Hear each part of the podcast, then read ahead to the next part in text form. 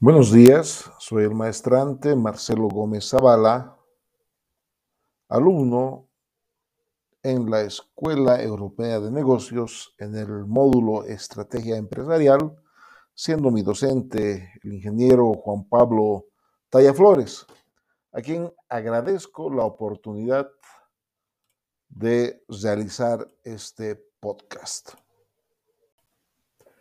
Dentro de mi experiencia profesional, que incluye el análisis de inteligencia referido a la seguridad, me ha tocado encontrarme con un acrónimo que es BUCA, que significa en inglés Volatility, Uncertainty, Complexity and Ambiguity.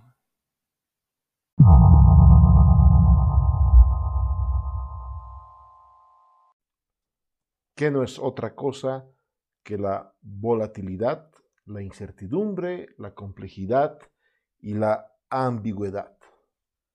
Esto describe la situación de cambio constante e impredecible que realmente ahora es la norma en ciertas industrias, pero en el mundo empresarial en su conjunto.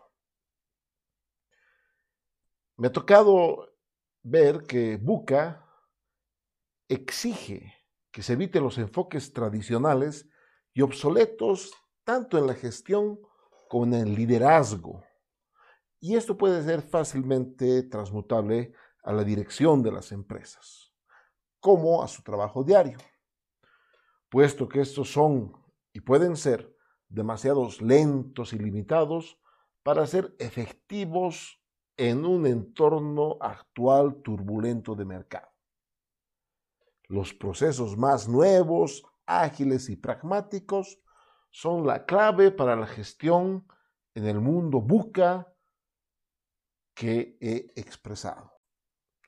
En un inicio limitado a las Fuerzas Armadas y de Seguridad, con gran aceptación desde los años de la Guerra Fría y donde ha experimentado su máximo desarrollo después de los acontecimientos de las Torres Gemelas del 11 de septiembre, ha sido usado haciendo prospectivas, usando metodologías y enfoques que tomen esta volatilidad, incertidumbre, complejidad y ambigüedad hasta un máximo de 10 años como un horizonte de sucesos.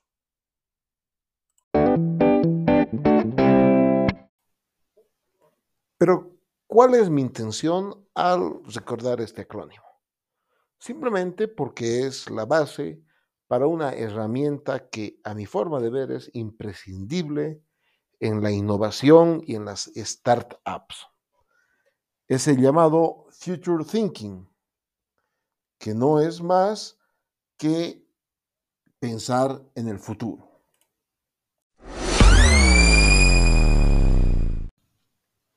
Para abordar el presente. ¿Por qué se realiza esto? Porque si nosotros intentamos conocer el futuro, pues tendremos un ahorro resolviendo los problemas antes de que lleguen. Y tenemos que tener en cuenta los retos que debemos tener ahora. Como base de este pensamiento, se tiene que el futuro ya está pasando ahora, que cualquier innovación tecnológica, cualquier comportamiento general que vaya a ser común en el futuro, ya está pasando, se está haciendo en forma incipiente y tal vez localizada ahora.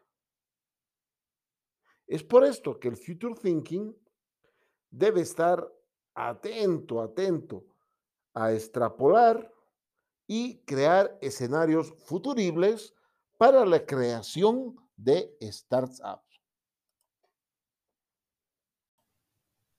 A través de las llamadas prospectivas, que son técnicas basadas en tres puntos. Los futuros posibles, los futuros probables y los futuros preferibles o deseados, en los cuales nuestra startup influirá.